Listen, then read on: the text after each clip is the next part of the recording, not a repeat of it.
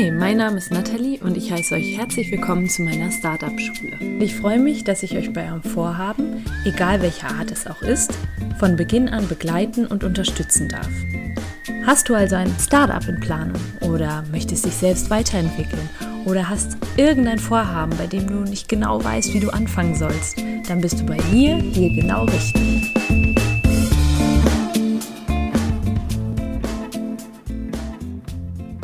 Habe heute ein Wahnsinnsinterview für euch. Ich freue mich richtig, euch das zu präsentieren und zwar mit Bent. Der Nachname ist quasi unaussprechlich und zwar Bent Myhojolu. Ich hoffe, ich habe es jetzt richtig ausgesprochen. Und Bent ist echt krasser Unternehmer und sicherlich Vorbild für viele. Bent hat nämlich mit 21 eine erste Geschäftsbeteiligung gehabt, war später an drei Firmen beteiligt, hat diese Anteile in 2015 abgegeben, um dann in 2016 wieder etwas Neues aufzubauen. Er hat heute mit Marcel Schlee gemeinsam Smart A am Start, bei der sie Menschen dabei helfen, ihre eigene Agentur im Online-Marketing aufzubauen. Und jetzt kommt das, was mich besonders berührt. Sein übergeordnetes Ziel ist die absolute Zeitfreiheit und ein Leben in der Balance. Das hört sich wahnsinnig toll an weil ich ja auch gerade so an dem Warum immer von Menschen interessiert bin. Ihr könnt echt gespannt sein, denn von Vent können wir alle noch so einiges lernen, gerade wenn wir auch etwas eigenes starten wollen. Ganz, ganz viel Spaß beim Zuhören. Freue mich wie immer auf euer Feedback. Hi Ben, herzlich willkommen im Startup Schule Podcast. Ich freue mich sehr, dass du dich dazu bereit erklärt hast, mir heute ein paar Fragen zu beantworten. Ja, sehr gerne. Vielen Dank für die Einladung und ich freue mich auf die nächsten 30, 50, 120 Minuten, wie auch immer, wie lange es geht. Schauen wir mal, wie viel du so zu sagen und zu erzählen hast. Ja, fangen wir doch direkt mit dir an. Magst du dich vielleicht erstmal meiner Community vorstellen? Ich glaube, vielleicht ein paar Worte einleitend über dich.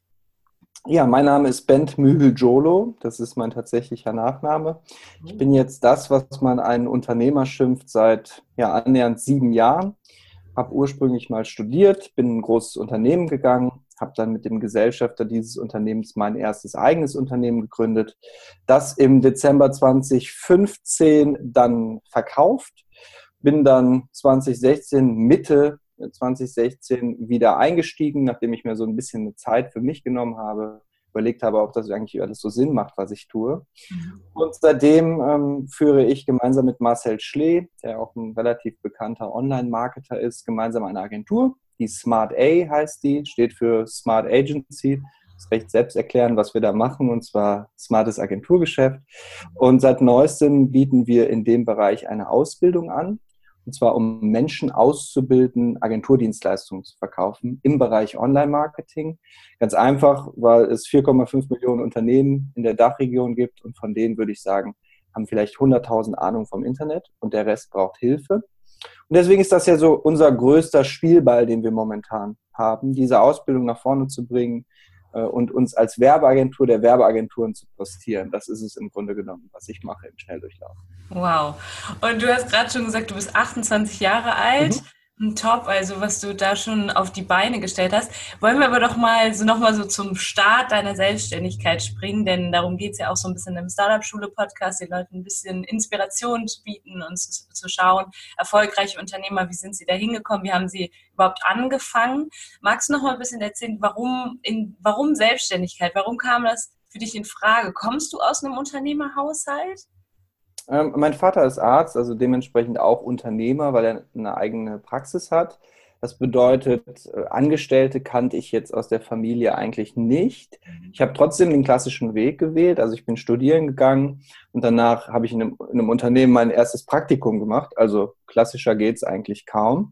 Und dann habe ich halt recht schnell gemerkt, okay, wenn du halt deine Hard Skills mit den Soft Skills gut verbindest, dann kommst du ein Stück, Stück für Stück weiter. Das habe ich dann auch getan. Und dann ist mir Folgendes bewusst geworden. Und zwar habe ich relativ schnell gemerkt, dass mir das echt nicht so gut tut, angestellt zu sein und mich irgendwie nervt, mir Sachen anzuhören von damalig, wenn ich da jetzt zurückdenke, mit einer sehr arroganten Denkweise von Menschen, die irgendwie gar nicht so viel wissen wie ich. Zumindest dachte ich das damals so. Und das hat so das, die ersten Steine ins Rollen gebracht. Und dann kam der damalige Gesellschafter, der Pascal, auf mich zu und wir hatten eine sehr innige Verbindung. Und er hat dann mich im Grunde genommen überredet dazu, mit ihm was zu gründen. nebenbei. Ja, also das klassische ähm, ja, Abendbusiness, möchte ich jetzt mal so nennen. Also von neun bis. Äh, war ich gerade weg? Du warst Oder ging das weg. Ich habe gerade überlegt, wie soll ich das jetzt irgendwie überbrücken? ich glaube, den letzten Satz müsstest du nochmal sagen oder die letzten zwei Sätze. Okay, was ich nur gesagt habe, ist, dass es eben dann so ein Abendbusiness war tatsächlich. Also ganz normal arbeiten gehen, neun Stunden, nach Hause kommen, was essen und dann am Unternehmen arbeiten bis ein, zwei Uhr nachts. Ja. Wie ist es dann weitergegangen? Also irgendwann kommt ja dann so der Sprung, dass man sagt, okay, jetzt wage ich den Sprung in die volle Selbstständigkeit. Genau, das war dann im Grunde genommen, hat das zwei Jahre gedauert. Mhm. Zwei Jahren war ich dann noch angestellt. Und dann hat sich halt, haben sich halt viele Dinge abgezeichnet. Also die, die Arbeitsstelle, wo ich gearbeitet habe, hat sich sehr verändert, neue Geschäftsführer reingeholt. Pascal äh, hatte zur damaligen Zeit eben auch angekündigt, dass er jetzt demnächst das Unternehmen verlassen wird. Also bin ich dann auch in diesen Gedankenprozess gekommen und wir hatten natürlich auch ja, eine gewisse Struktur aufgebaut, die es auch uns ermöglicht, finanziell dann auszukommen, weil also der Sprung ins kalte Wasser kann ja ganz schön und cool sein, aber irgendwie am Ende des Monats nichts zu essen haben, das war nie so mein Ding. Das heißt, das war im Grunde genommen alles Pre-Framing, alles Vorbereitung für dann den Sprung.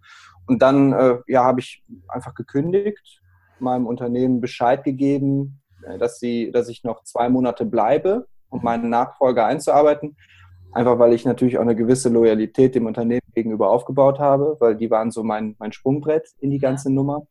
Und dann bin ich noch zwei Monate da geblieben und dann bin, bin ich in unser neues Büro dann mitgezogen. Mhm. Also hattet ihr dann direkt auch Büroräume und seid genau. gestartet? Ja, wir hatten dann sofort Büroräume ja. und ähm, sind dann mit, glaube ich, insgesamt sechs Leuten da gewesen sofort. Oh wow, also seid ihr sofort durchgestartet, kann man das so sagen? Oder würdest du sagen, ja, da gab es schon so ein paar Startschwierigkeiten? Also ich würde sagen, zwei Jahre hat mich das nur was äh, gekostet, und zwar Zeit und Geld. Und da ging teilweise gar nichts bis auf Frustration. Und dann irgendwann hat man halt gemerkt, dass ähm, ja, stetige Umsätze kamen. Wir haben halt sehr viel über Informationsprodukte Vermarktung ähm, uns ja, refinanziert durch Abo-Modelle und Co., sodass du das halt gut skalieren kannst. Weil wenn du weißt, dass du 500 monatliche Kunden hast, die dir 30 Euro bezahlen, jetzt erstmal aus dem Kopf raus, dann kannst du halt mit einer gewissen Summe X planen, weil du weißt, okay, die Absprungquote aus einem Abo sind 15 Prozent. Also wir haben erstmal dafür gekämpft, um Planungssicherheit zu haben um dann eben das überhaupt auf einen Sockel zu stellen, der fest ist. Aber das hat äh, zwei Jahre gedauert. Kannst du noch mal ganz kurz erklären, was war so dein Tagesgeschäft? Also was ist das Tagesgeschäft mhm. dessen Unternehmens gewesen? Also unser Tagesgeschäft, wir hießen Mehr Geschäft und wir waren im Grunde genommen eine Unternehmensberatung für Unternehmen, die im Bereich Online-Marketing besser werden wollen. Das Lustige war, wir haben ja in, in, dem, in der Unternehmung, in der ich angestellt war, haben wir acht Unternehmen gehabt das war eine Holding und unser Job war es eben, angestaubte Versandhandelsgeschäfte aufzupolieren mit E-Commerce-Wissen. Das heißt, das, was ich da jeden Tag angewendet habe mit E-Mail-Marketing für Staubsaugerbeutel, Nagelkosmetik, äh, Damenunterwäsche für über 50-Jährige, das konnte ich halt alles mitnehmen, um andere Unternehmen zu beraten. Und wie man ja vielleicht hören kann, das sind nicht alles meine Leidenschaftsthemen. Ja. Und das Schöne war halt, dadurch gab es halt nichts, was uns überrascht hat. Und deswegen konnten wir halt so breit sagen, ja, wir unterstützen dich bei deinem Online-Marketing. Mhm. Weil wenn du es halt schaffst, Staubsaugerbeutel zu vertreiben, dann ist eigentlich jedes andere Thema mit mehr Liebe verbunden als Staubsaugerbeutel. Ja. Das ist halt ganz schön. Lass uns noch mal ganz kurz darüber quatschen, dieses nebenbei was aufbauen. Würdest du das auch jungen Gründerinnen und Gründern mit auf den Weg geben? Würdest du das raten oder würdest du heute was anders machen vielleicht auch? Mm, also es kommt ja immer auch auf das Alter an. Also ich glaube tatsächlich, dass Menschen in unterschiedlichen Altersstrukturen auch unterschiedlich denken und handeln. Also ich, ich bin da kein Fan von zu sagen, ja, jeder junge Mensch ist äh, in der Lage, genau das Gleiche zu tun, wie vielleicht jemand, der 20 Jahre Ausbildung oder Erfahrung hat. Ich glaube schon, da verändern sich Dinge. Zur damaligen Zeit, mein damaliges Ich, war das genau das Richtige. Also weil ich hatte halt meinen, meinen Ablauf, meine Struktur bin eh ein großer Fan von Organisation und Struktur. Die hatte ich halt durch die Arbeit mhm. und konnte halt danach beweisen, wofür ich das eigentlich tue.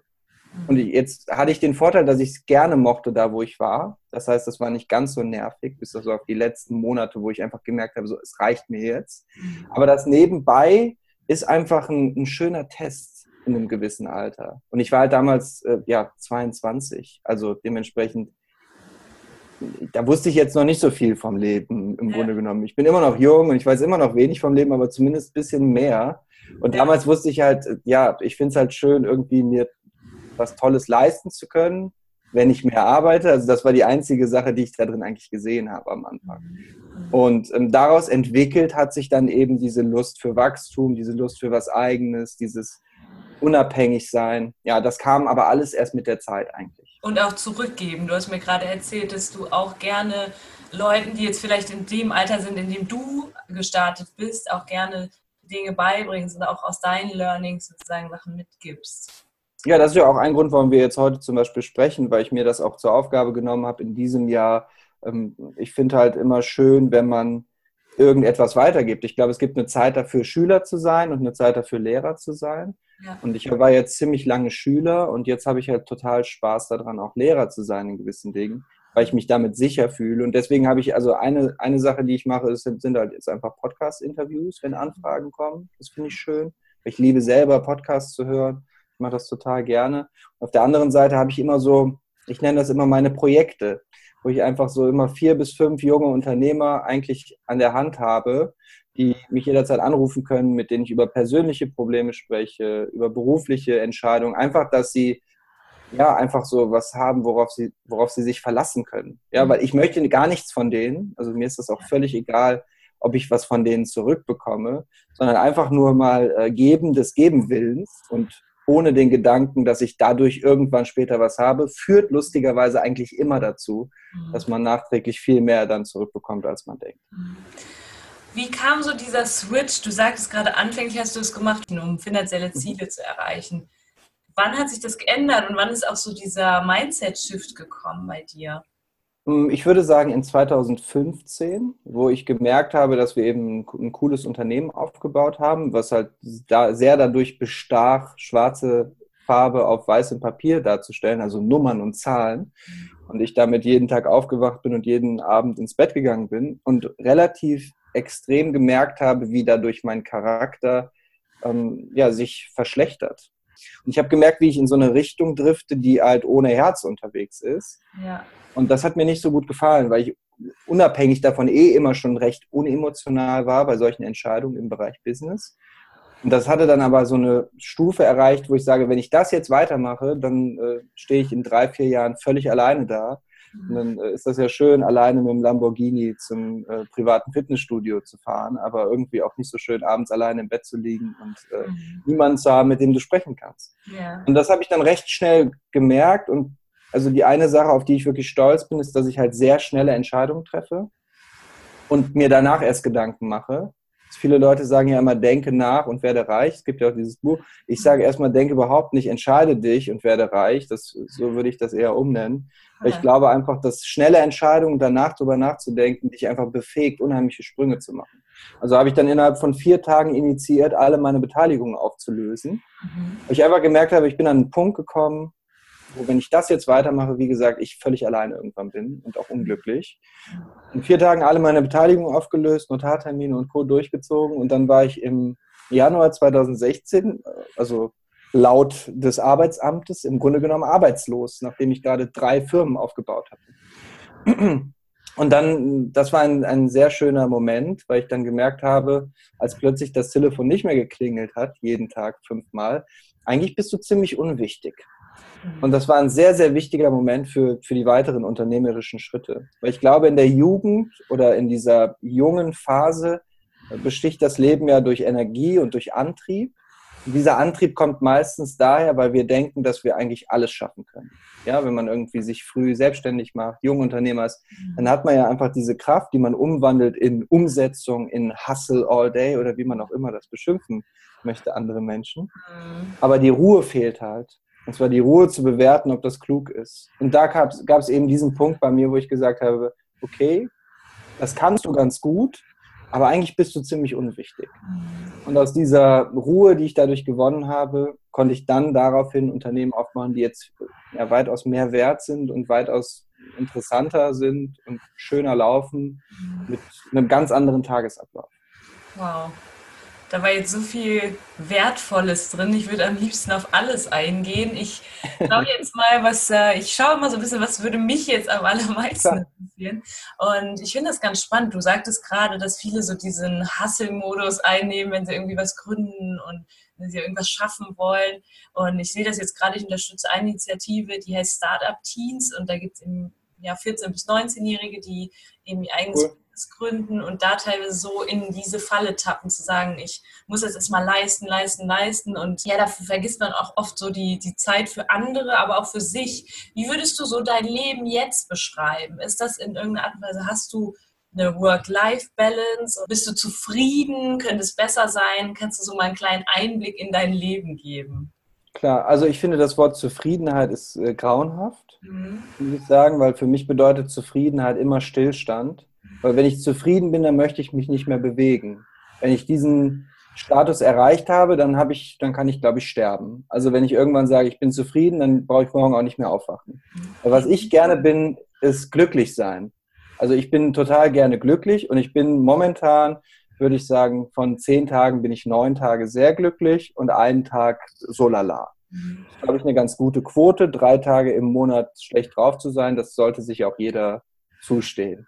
Dann die andere Frage der Work-Life-Balance, das habe ich überhaupt gar nicht. Also das ist auch für mich, glaube ich, eine Ausrede dafür, um sich selbst zu überwinden, um nicht mehr zu arbeiten oder um mehr zu arbeiten. Die zwei Möglichkeiten. Äh, ich habe einfach ein Leben. Und äh, das, das gefällt mir ganz gut, so wie es ist. Ich arbeite, ich, ich kann es dir nicht sagen, wie es mit den Stunden aussieht und Co. Äh, für uns oder in unserem Unternehmen gibt es eh Folgendes. Äh, hört endlich auf, Zeit gegen Geld zu tauschen, sondern tauscht Wirkung gegen Geld. Das funktioniert immer besser, weil dann gucke ich nicht auf die Uhr. Es gibt das schöne Beispiel, das will ich gerne noch loswerden. Und zwar, wenn du beim Zahnarzt bist und dann sagt er dir, ja, T3 ist kariös, den müssen wir rausoperieren. Und dann sagt er, ja, halbe Stunde dauert das und es kostet 2000 Euro. Dann gibt es ja Menschen, die sagen, ja, sie haben aber einen wahnsinnigen Stundenlohn. Wenn der Zahnarzt dir jetzt sagen würde, ja, ich kann auch drei Stunden dafür brauchen, dann würde es ja trotzdem natürlich sagen, ja, dann gerne in einer halben Stunde. Mhm. Das ist das, was ich meine mit Wirkung gegen Geld tauschen und nicht Zeit gegen Geld tauschen. Mhm. Deswegen, ich würde sagen, so konzentriertes Arbeiten am Tag sind so vier Stunden. Mhm. In vier Stunden kriege ich aber auch alles hin, was ich hinkriegen möchte. Dann telefoniere ich unheimlich viel. Das ist halt, glaube ich, mit, mit steigender Verantwortung. So ist das Telefon einfach ein unheimlich wichtiges Element, weil wir halt auch viel mit virtuellen Büros äh, machen. Und ja, ich gucke halt auch abends um 12 Uhr noch in meine E-Mails rein und so. Aber das habe ich eine Zeit lang gemacht und da hat es mir Bauchschmerzen bereitet und jetzt mache ich es automatisch, weil ich gar nicht drüber nachdenke. Mhm.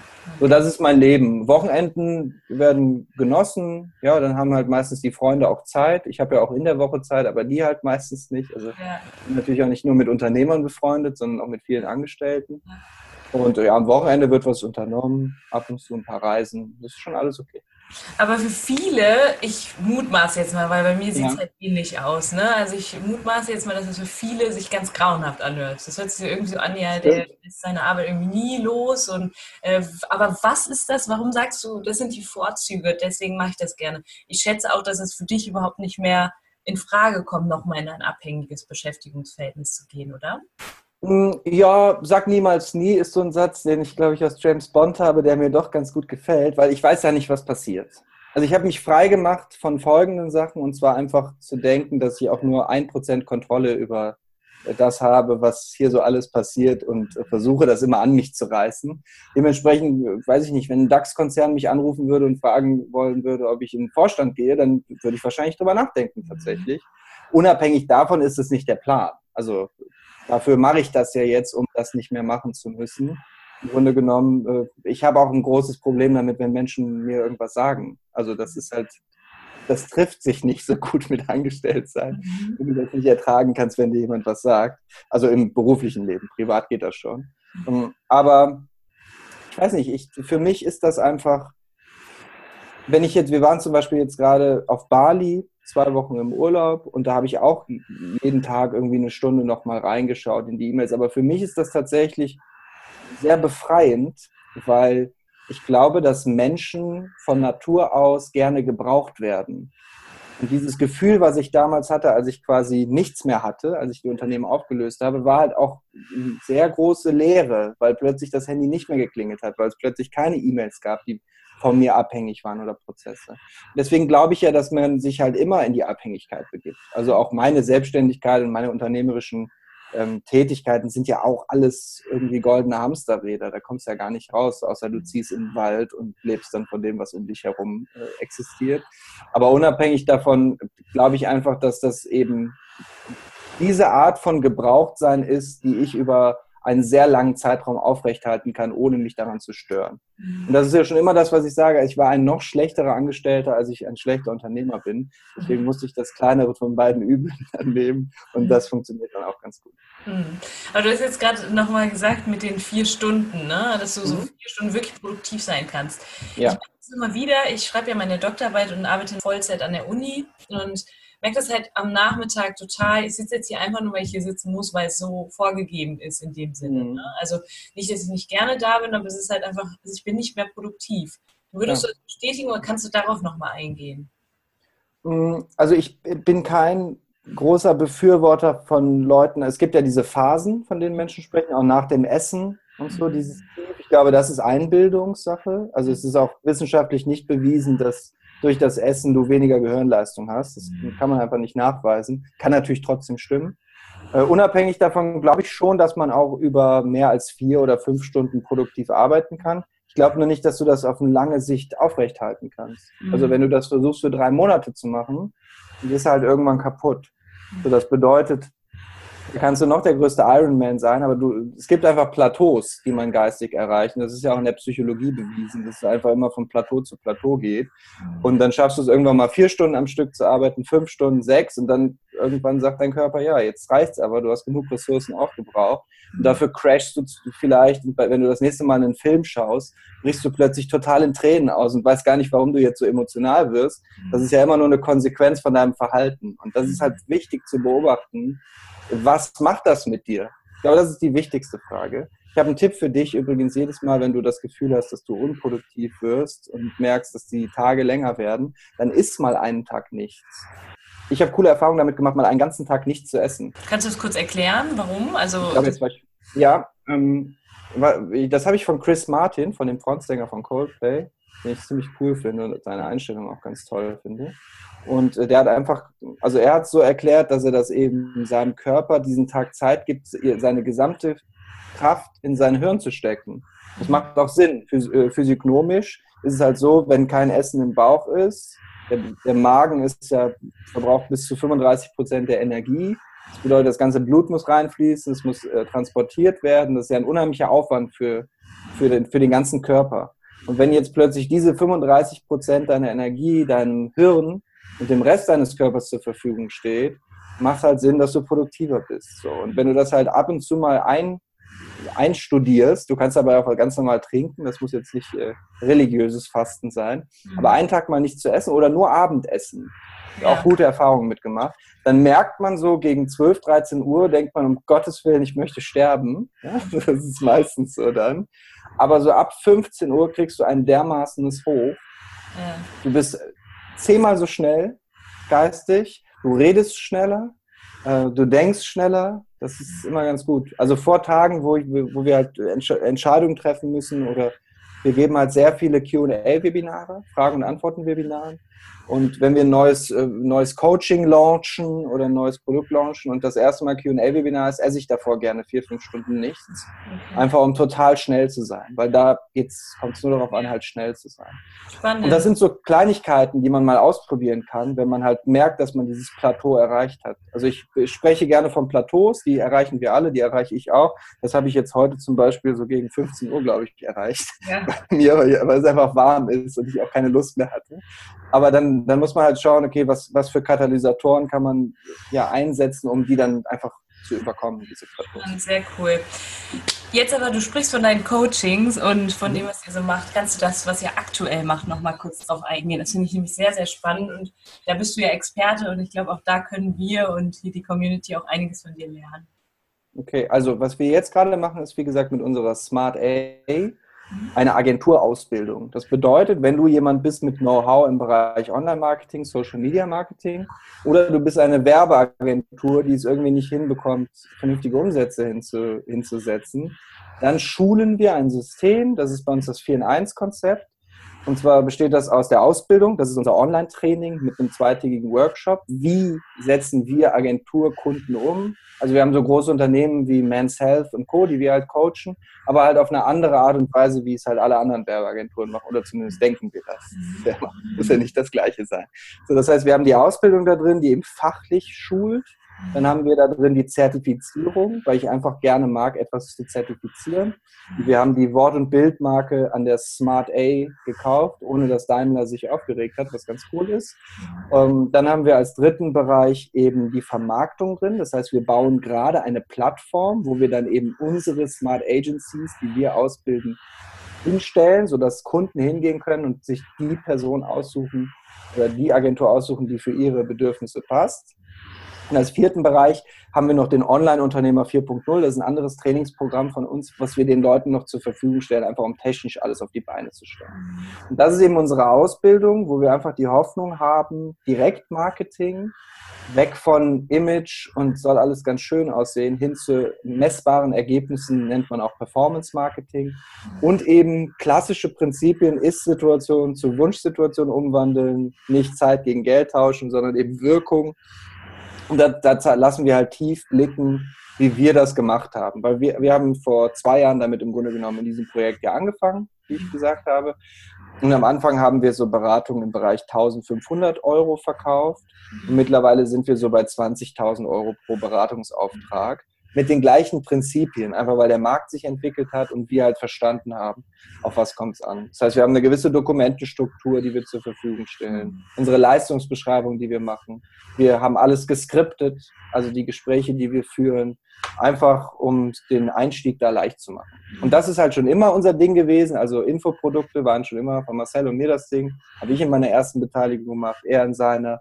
Dann Online-Marketing-Wissen, das ist jetzt eigentlich ja, da bin ich jetzt durch. Also was neu kommt, das nehme ich dann gerne noch an, aber ansonsten fühle ich mich da recht sicher, auch wenn das eigentlich immer der beste Weg in die Niederlage ist, sich sicher zu fühlen.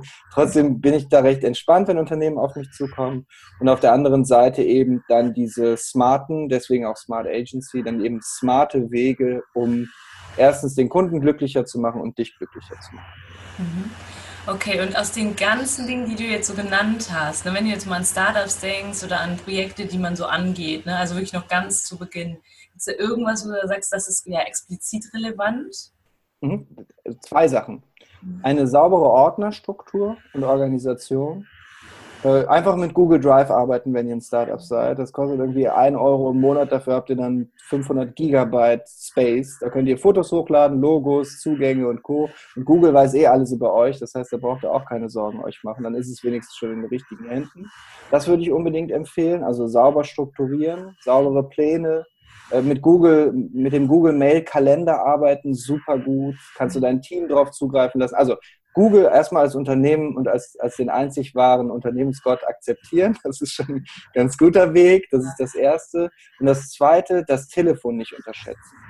Ja. Alles, was ihr macht, egal ob das Online-Startups sind, ob das Offline-Startups sind, unterschätzt nicht die Macht des Telefons. Mhm. Egal welcher Deal, egal wie groß das Unternehmen war, an dem ich gearbeitet habe, mit dem ich gearbeitet habe, ohne das Telefon wäre ich bei 10% von den Dingen, die ich jetzt habe. Mhm. Und eben auch nicht den persönlichen Kontakt zu scheuen. Mhm. Es gibt einen Leitsatz, den, den ich ein bisschen immer versuche zu prägen, und zwar Persönlichkeit schlägt Professionalität. Mhm. Ihr könnt noch so professionell sein, wenn ihr es persönlich nicht rüberbringt an eure Kunden oder an Investoren oder wen auch immer ihr beeindrucken wollt, dann werdet ihr einfach untergehen. Weil also Profis gibt es halt genug, aber halt persönliche der persönliche Kontakt führt immer dazu, dass andere Menschen einfach besser sind als ihr. Und Persönlichkeit schafft man als erstes durchs Telefonat und als zweites durchs persönliche Treffen und als dritten entscheidenden Punkt durchs häufig Treffen. Und das sind eigentlich die drei Wege zu guten Kundenbeziehungen. Mhm. That's das it. das ist ganz spannend, sorry, dass ich unterbreche, aber ja. ich heute noch gedacht, ich hätte heute auch einen Kooperationspartner anrufen können. Ich habe aber eine Mail geschrieben und dachte mir so, ach ja, das ist jetzt irgendwie einfach, ich habe jetzt keine Lust gerade zu sprechen. Ja. Aber das ist genau der, der Fehler. Und ich glaube, das kennen viele, so diese Trägheit. Oder auch irgendwie so, es gibt auch viele Leute, die sagen einfach, ich mag telefonieren nicht, aber ja, sowas kann man lernen, oder? Ja, das ist aber auch einfach eine ganz normal mitgebrachte Angst. Ich erzähle euch aber die Geschichte, die das vielleicht etwas nimmt. Wenn wir früher mit, äh, den, mit Freunden zusammensaßen oder in Gruppen, dann gab es ja immer eine Person, die in den sauren Apfel beißen musste und bei der Pizzeria anruft, um zu bestellen. Weil früher gab es noch kein Lieferheld oder sowas.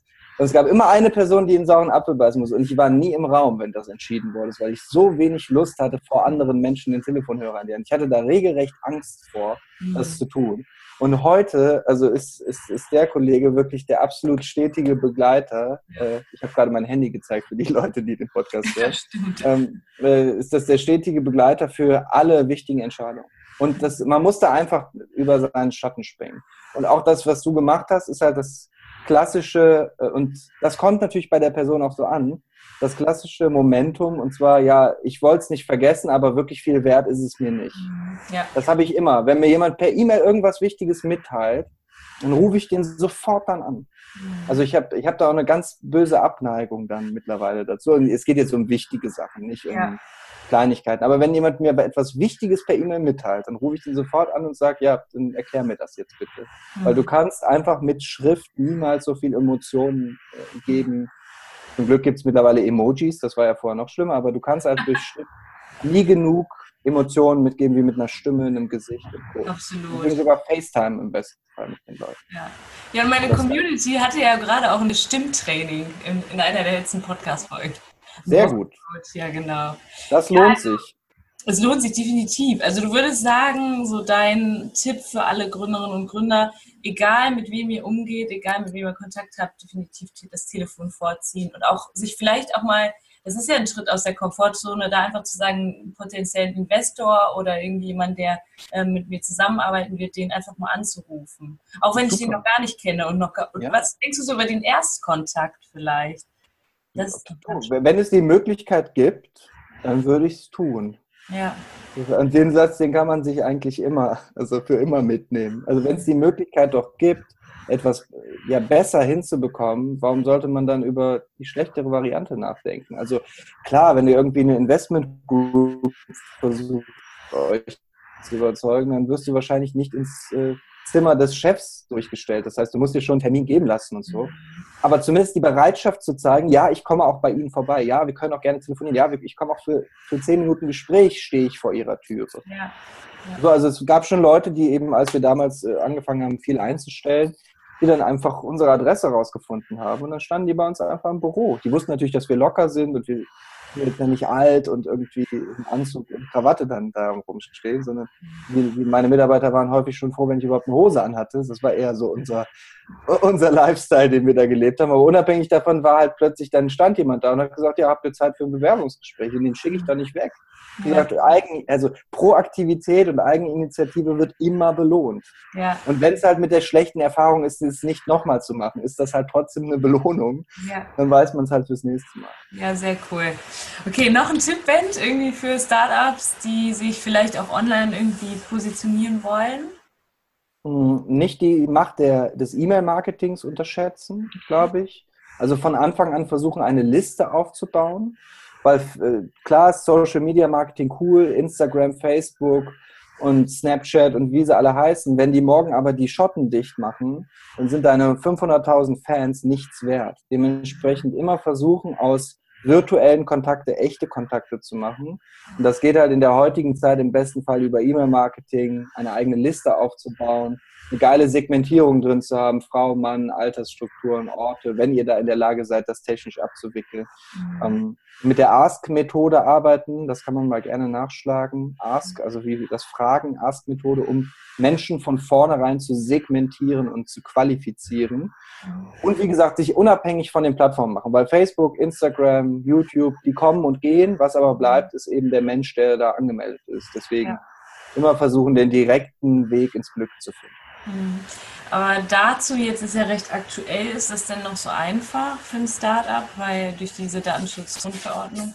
Forget it. Also DSGVO ist äh, das klassische Beispiel für Angstmache ohne Handhabe. Ich nenne dir ein kleines Beispiel. Stell dir mal vor, es gibt eine Autobahn ohne Markierung. Ja? Mhm. Und auf dieser Autobahn fahren 15 Jahre lang die Autos so, wie sie schon immer fahren dann regelt sich das ja irgendwann von alleine. Klar, es gibt Unfälle und so, aber irgendwann hat diese Straße seine eigenen Regeln. Und jetzt versucht äh, der Staat hinzugehen und auf dieser vollbefahrenen Autobahn Linien zu ziehen, an denen sich alle Leute halten sollen. Und was passiert, wenn, wenn man über frisch gemalte Farbe fährt?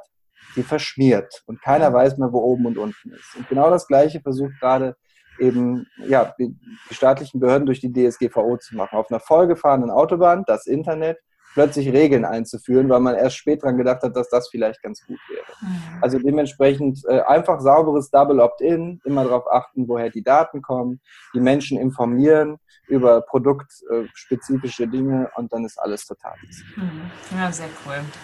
Das wurde ich nämlich jetzt schon häufig gefragt und ähm, ja, gerade weil es bei mir jetzt bei der ersten Gründung so ein bisschen das Problem war, unter anderem, aber das ist auch nochmal eine andere Geschichte.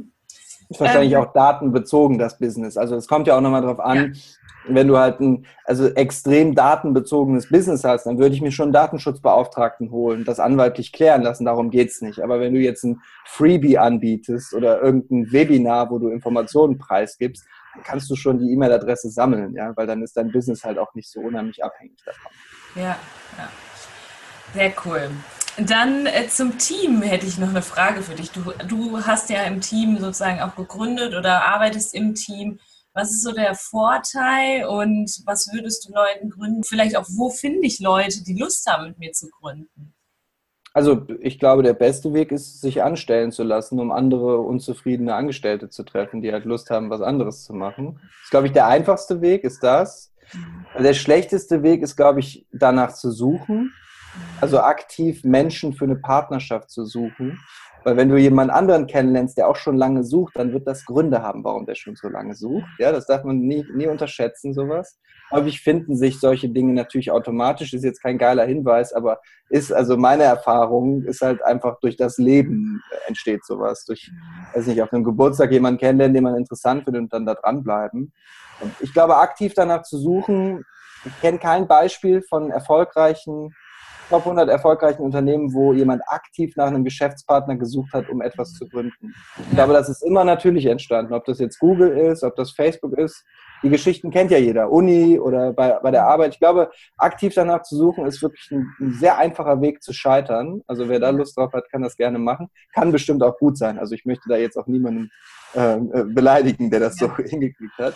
Auf der anderen Seite, im Team zu arbeiten, hat halt viele Vorteile, viele Nachteile wenn man mit vier Häuptlingen gemeinsam um ein Feuer rumsitzt und keine Indianer im Team hat, die das Holz holen, geht das Feuer halt auch sehr schnell aus. Das heißt, also know your role, ja, also guck dir einfach an, was für eine Rolle spielst du in dem Team. Und wenn zwei Leute exakt das Gleiche, gleich gut können, dann würde ich da kein Unternehmen gründen. Mhm. Ähm, das ist meine Erfahrung, weil dann wird immer der mit ein bisschen mehr Erfahrung recht haben und dann ist es einfach nur sein Business, was du mitbetreiben darfst. Mhm. Das ist nicht gut äh, habe ich selber erlebt, deswegen der Rat. Äh, was ich gerne habe, ist halt, wenn man so unterschiedliche Bereiche gut kann, dass es nicht den Moment gibt, bei dem man sich auch nur annähernd auf den Sack gehen kann. Sorry für die Ausdrucksweise, aber das ist es halt. Das gibt es zum Beispiel bei Marcel, jetzt meinem äh, jetzigen Geschäftspartner, gibt es das einfach nicht. Unsere Bereiche sind so verschieden. Ich würde mir niemals erlauben, bei ihm reinzufuschen und er würde niemals auf die Idee kommen, bei mir reinzufuschen, außer wir fragen den anderen nach Inspiration, Hilfe und so. Das passiert häufig, aber wir haben das einfach so geteilt, es gibt einfach keine Schnittmenge. Ähm, dementsprechend ist das Vertrauen eh bei 100 Prozent, weil ich weiß ja nicht besser, also muss ich ja vertrauen. Und das ist eigentlich die geilste Kombination, die es gibt. Also such dir jemanden, wenn du halt ein Technik-Loser bist, aber halt ein Konzeptionsriese, dann, äh, dann such dir halt einen Umsetzungsriesen. Mhm. Ja, also das ist, ist das würde ich halt, darauf würde ich achten. Und unbedingt das Wichtigste, nur 50-50 Deals oder 33, 33, 33 Deals. Alles andere ist, äh, sorgt für ganz viele Tränen. Ja, kannst du da nochmal genauer drauf eingehen? Vielleicht? Ja, weil, also es gibt ja äh, in einem Start, also man gründet ja ein Unternehmen dafür, um irgendwann eine echte Unternehmung zu werden. Ja, so sage ich das immer. Dementsprechend wirst du ja irgendwann größer. Und äh, durch Wachstum, im besten Fall, wo, auch wenn wir wissen, dass natürlich nicht jedes Startup größer wird, aber im Wachstum oder mit Wachstum ist halt Geld und Verantwortung verbunden. Und über Geld streiten sich Leute. Das sieht man daran, dass eigentlich jeder Krieg, der geführt wird, wegen Geld geführt. Dementsprechend gibt es natürlich auch Kriege im Kleinen. Und die kann man halt nur vermeiden, wenn man gleich viel zu sagen hat und also die gleiche Geldpower drin hat. Und wenn du auch überlegst, irgendwie ihr eine GmbH gründen wollt und der eine sagt, ja, ich leihe dir das Geld dafür für die Gründung und so, don't do it. Sorg dir das Geld irgendwie anders, kümmere dich selber drum. Da muss deine Energie drin sein, da muss dein Geld drin sein zu gleichen Teilen. Ja. Beide müssen die gleiche Verantwortung drin haben. Alles andere wird dich äh, nachträglich einfach heimsuchen. Ja, kurzer Einwand, jetzt werden bestimmt einige aufschreien und sagen, ja, aber ich, das war doch meine Idee oder so, ne? und Mach dich frei vom Ego. Ja. Das ist sowieso so. Mein, dein in der Geschäftsbeziehung äh, sorgt für nichts Gutes. Ja? Also dieses Ego loswerden, guckt euch an, was Steve Wozniak gemacht hat von Apple. Ja, der ist im Grunde genommen das Mastermind hinter, äh, hinter allen Produkten, hinter der ganzen Technik und der sitzt relativ dicklich bei sich in der Kammer und keiner, ja, keiner kommt zu ihm und be beglückwünscht ihn. Weil ja. Steve Jobs halt der viel bessere Redner war und ihn halt überzeugt hat, sich unter Wert zu verkaufen. Dementsprechend 50-50 auf Augenhöhe, selbst wenn man die Idee mit reinbringt, bedeutet das nicht. Eine Idee hat noch nie für Umsatz gesorgt sondern die Arbeit, die dahinter steckt. Und die ist gleich zu bewerten mit der äh, Muße, mit der Konzeption, wie eben die Umsetzung. Schön. Wenn sich jetzt zum Beispiel jemand meiner Idee anschließen möchte, weil er sie einfach toll findet, wie entscheide ich da? Also du sagst ja erst entscheiden und dann nachdenken, was wäre jetzt so? kann man das darauf anwenden? Schon im Kopf, sehr gut, indoktriniert, sehr gut. Ja, kann man schon, glaube ich. Also äh, man muss ja immer überlegen, was ist die Konsequenz aus langem Nachdenken? Träges Handeln. Und träges Handeln führt einfach nie zu geilen Dingen im Leben. Also ob du jetzt in einer Beziehung bist und du findest das eigentlich ganz schrecklich, aber denkst so lange drüber nach, bis du dir sagst, ja, ein Monat geht noch und dann bist du irgendwann drei Jahre da und hast irgendwann ein Baby und dann denkst du dir, scheiße, was ist denn eigentlich die letzten 15 Jahre passiert? Oder in einer Unternehmung, wo du beim Nachdenkst, ja, meinst du, das passt? Ja, aber der hat ja doch, der riecht ja ein bisschen komisch oder der kommt ja nicht aus der gleichen Uni wie ich. Das ist alles, also, also ist alles mehr oder weniger uninteressant, ja. Wenn sich das halt einfach ganz gut anfühlt und man das Gefühl hat, hey, dadurch komme ich weiter, dann do it. Ja. Sich trennen geht immer. Richtig. Also es gibt ja immer Lösungen dann am Ende des Tages. Und nochmal, kein Startup hat so viel Cash auf dem Konto, dass es da wirklich dann Probleme gibt. Ja. Also ich würde mir dann das nächste Mal Gedanken machen, bevor man zum Beispiel Venture Capitalists reinholt. Risikokapitalgeber. Wenn man die reinholt, dann würde ich vorher mir Gedanken machen, ob die Person, die das mit mir gemeinsam macht, ob die äh, standhält. Ob die mhm. einer Million Euro standhält. Es gibt Menschen, die hören so eine Zahl oder gucken aufs Konto und dann sind da plötzlich auf dem Unternehmenskonto 150.000 Euro und dann fallen die um. Und werden steif. Ja. Das passiert, aber das kann man vorher nicht wissen. Ja. Also Tipps sind geil und so, aber jeder gute Tipp wird halt immer von der Realität geschlagen. Das ist halt auch sehr, sehr wichtig. Mhm. Und alles Gute passiert halt nur in der Realität und niemals nur in den Gedanken. Und deswegen ist das einfach wichtig, schnelle Entscheidungen zu treffen. Darauf basiert ja eben diese Theorie von mir, einfach aus dem, was ich erlebt habe. Weil wenn ich häufig zu lange nachgedacht hätte, dann wären mir eigentlich die schönsten Dinge in meinem Leben entgangen. Mhm. Aber auch die schlechtesten. Ja. Also beides ich merke, du kommunizierst sehr, sehr klar und hat im Gründerteam, denke ich mal, auch einen Vorteil, oder? Ja, ja, total. Also das ist auch wichtig. Also du kannst dir ja vielleicht vorstellen, oder ihr Hörer könnt euch vielleicht vorstellen, dass das auch nicht immer leicht ist, mit mir zusammen irgendwas äh, zu, zu gründen, weil ich A, eine sehr, sehr starke Meinung habe, B, kaum eine andere Meinung dann auch mich dran lasse.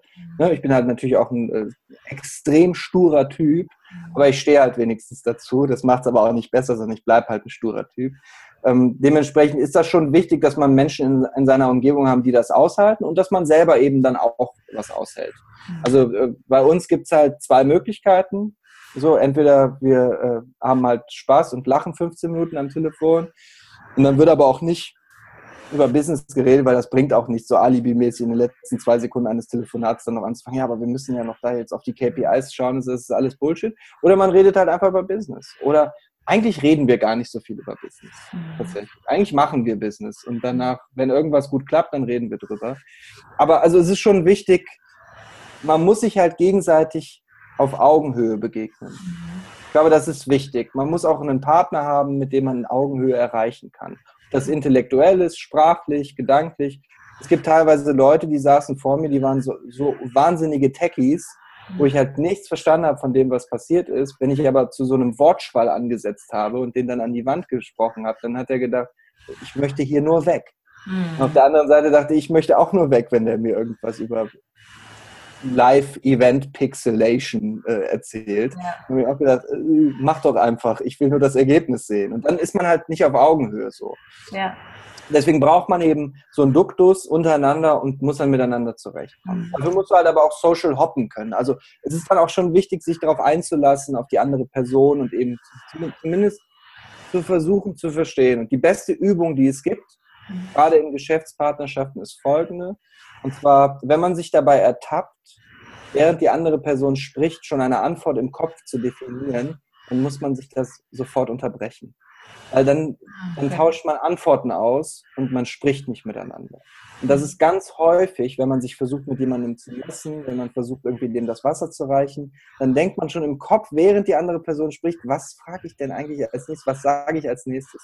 Und wenn man in so, ein, in so eine Kommunikation kommt, dann geht gar nichts mehr. Mhm. Dann tauscht man nur Antworten aus, aber man kommt nicht zu Ergebnis. Also, sich ein Handy weglegen, respektvoll zuhören, mal wirklich überlegen, was bedeutet der Person gerade das, was sie erzählt, dann antworten.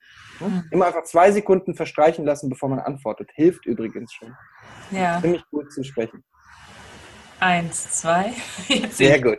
Gelernt. Sehr gut. Sehr cool, Ben. Ich äh, bin mega begeistert. Du hattest eben auch nochmal angesprochen, dass du selber Podcasts hörst. Also irgendwie mhm. hast du dir ja auch, also erst einmal, du hast selber sehr viel gemacht, du bist in Aktion ja. gegangen, warst sehr proaktiv, aber du hast ja auch irgendwo sicherlich viel gelesen, gehört oder dir Vorbilder gesucht. Ich weiß nicht. Hast du da ein paar Insights? Äh, ich habe einen tollen Satz mal gehört, als es darum ging, Vorbilder, weil das haben mich auch schon mal Leute gefragt. Und dann habe ich von, ähm, ich glaube, Matthew McConaughey, dem Schauspieler, äh, als er seinen ersten Oscar bekommen hat, ähm, hat er gesagt, ja, wer, wer waren denn deine Vorbilder? Und dann hat er gesagt, ich in zehn Jahren. Und das finde ich wahnsinnig interessant. Weil wenn ich in zehn Jahren mein Vorbild bin, dann muss ich halt immer was dafür tun, um halt auch wirklich in zehn Jahren ein Vorbild zu sein für mein zehn Jahre jüngeres Ich. Das heißt, ich muss jeden Tag daran arbeiten. Das finde ich ganz cool aber halt nicht, wenn man es arrogant versteht, dann ist es uncool. Aber so finde ich es eigentlich ganz spannend. Also dann finde ich halt Persönlichkeiten wie Chris Martin, also von Coldplay, der Frontsänger. Ich bin also bin auch Musiker so nebenbei, das mache ich halt total gerne, mache seit 15 Jahren Musik. Das heißt, da habe ich eigentlich eher so persönliche Leute, die ich einfach ganz doll, ja, wahnsinnig respektiere, weil das, was die können, ist halt so viel besser als das, was ich kann. Das fand ich schon immer spannend.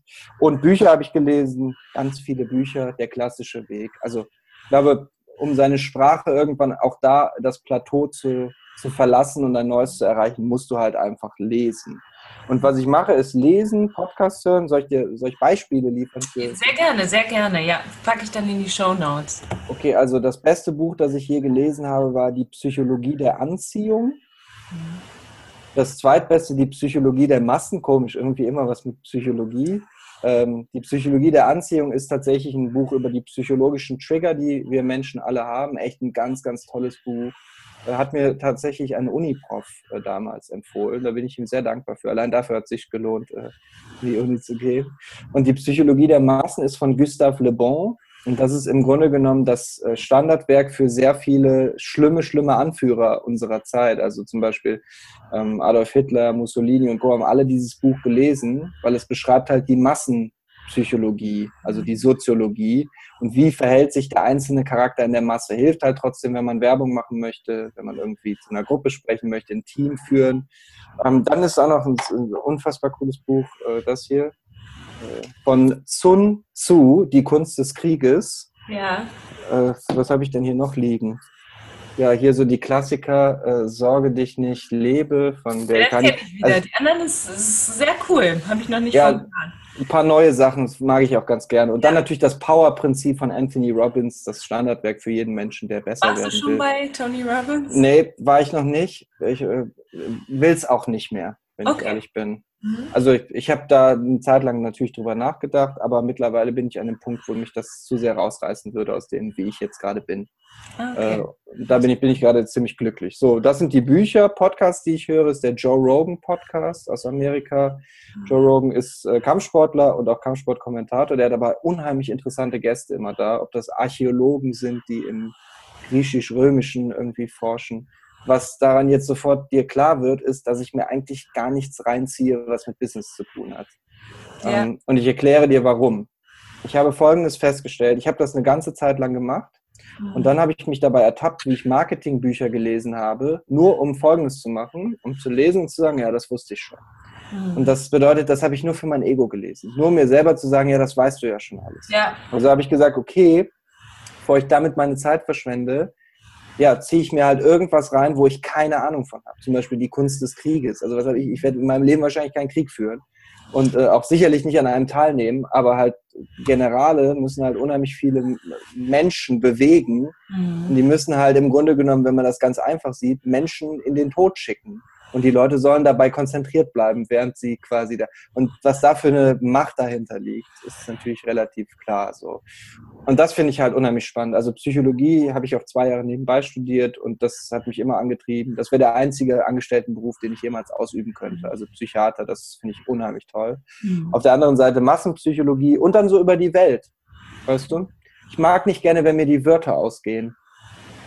Ich benutze dementsprechend auch sehr wenige Äs und Öms Einfach nur, weil ich immer ein anderes Wort habe, was ich anstatt, äh, anstattdessen benutzen kann. kann. Kann ich das trainieren? Ja, indem du einfach Leuten dabei zuhörst, die besser sprechen als du. Deutsche Podcasts Fest und Flauschig von Jan Böhmermann und Olli Schulz. Übrigens total amüsant übers Geschehen, einfach nur lustig.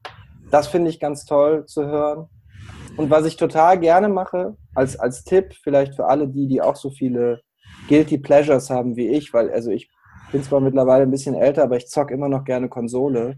Und so, und ich kriege halt manche Sachen nicht raus, die halt eigentlich total schlecht sind für mich, aber die mache ich trotzdem. Ist total schlechte Angewohnheiten mit guten kombinieren.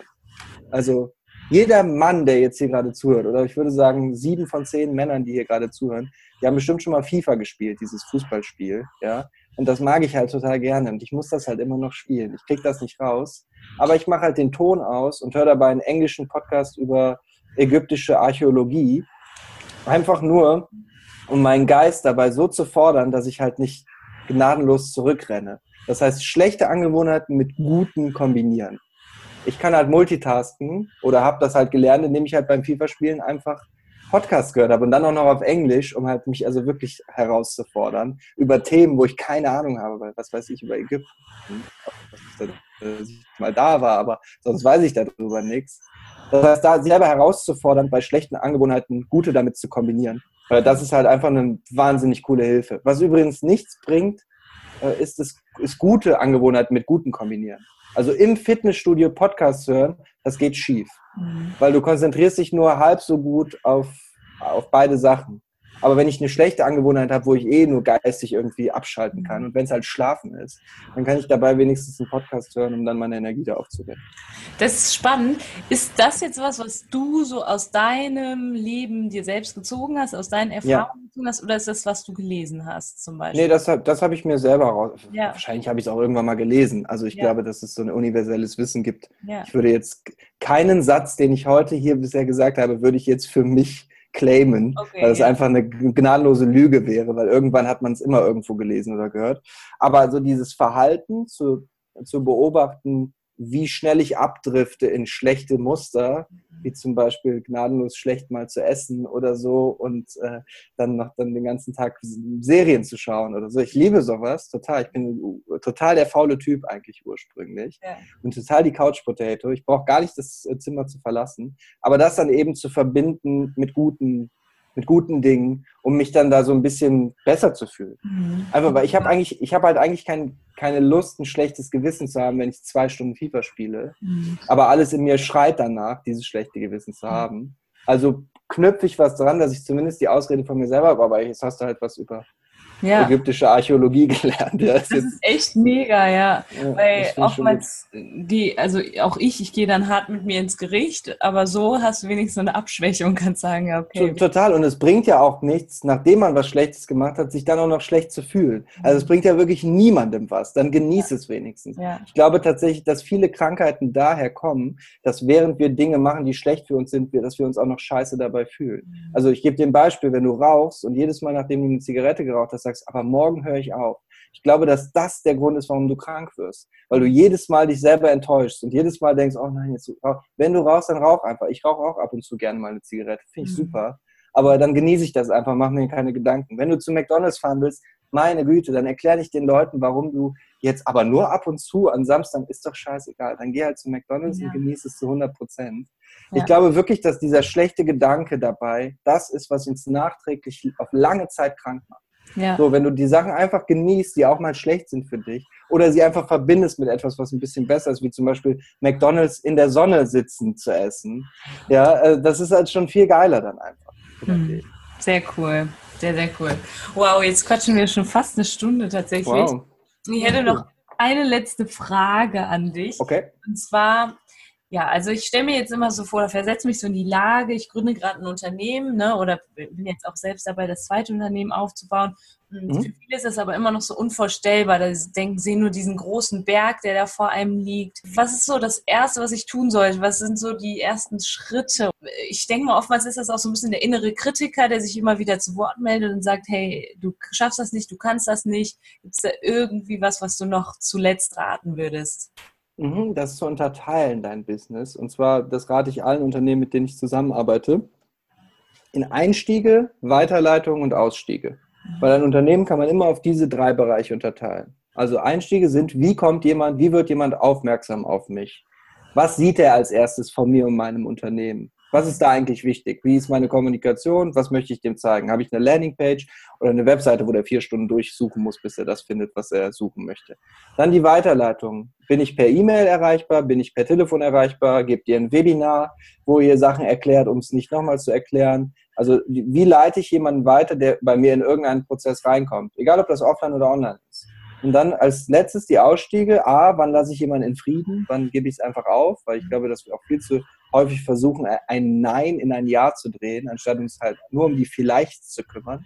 Weil das ist für mich meine Zielgruppe. Nicht die Ja's, die kaufen eh, die Neins kaufen eh nicht. Also kümmere ich mich um die Vielleichts. Das heißt, wann lasse ich jemanden in Frieden und was sind eigentlich meine Angebote? Mhm. Sich einfach schon von vornherein klar zu machen, das ist Angebot X und das kostet im Durchschnitt XY Euro bis XY Euro. Mhm. Und wenn du diese drei Säulen zumindest mal für dich auf drei Papiere einfach runterbrichst, dann weißt du, woran du arbeiten musst. Weil nur an den Einstiegen, Weiterleitung und Ausstiegen. Und alles andere wächst eh von alleine.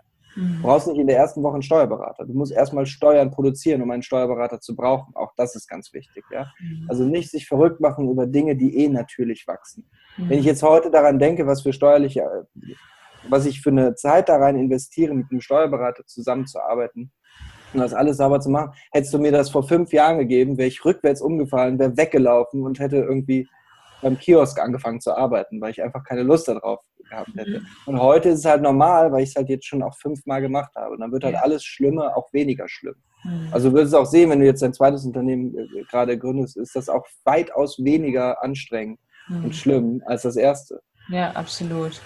Vielen, vielen Dank. Ben, wie, ja. wie kann ich mit dir connecten, wenn ich dich jetzt toll fand hier während des Interviews? Das wäre schon mal, das wäre schön, das, das würde mich total freuen. Also Mehr für mich gilt das jedenfalls. Ich kann natürlich nicht für die Community sprechen, aber so, soweit ich sie kenne bisher, denke ich mal, dass du überzeugt hast.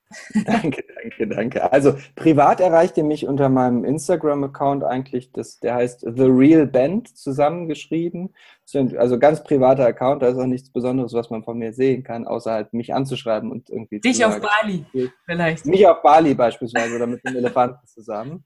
Ähm, auf der Business-Seite findet man uns unter smart-a.com, also smart-a.com. Da findet man alle Informationen über eben unsere Ausbildung zur Agentur. Und da sind eigentlich die zwei wichtigsten Punkte, weil wir machen ja eben kein Content-Marketing, sondern eben Direktmarketing. Das heißt, wenn man sich irgendwann mal einträgt, hat man mich auch recht schnell am Telefon eigentlich. Also das mhm. geht dann flott. Und man bei YouTube findet man, glaube ich, auch das eine oder andere Interview, wer da Lust drauf hat, zu spezifischen Themen. Da muss man nur meinen Namen schreiben können, aber den könnt ihr euch ja, glaube ich, aus der Podcast-App dann kopieren. Das ist dann einfach. Auf jeden Fall.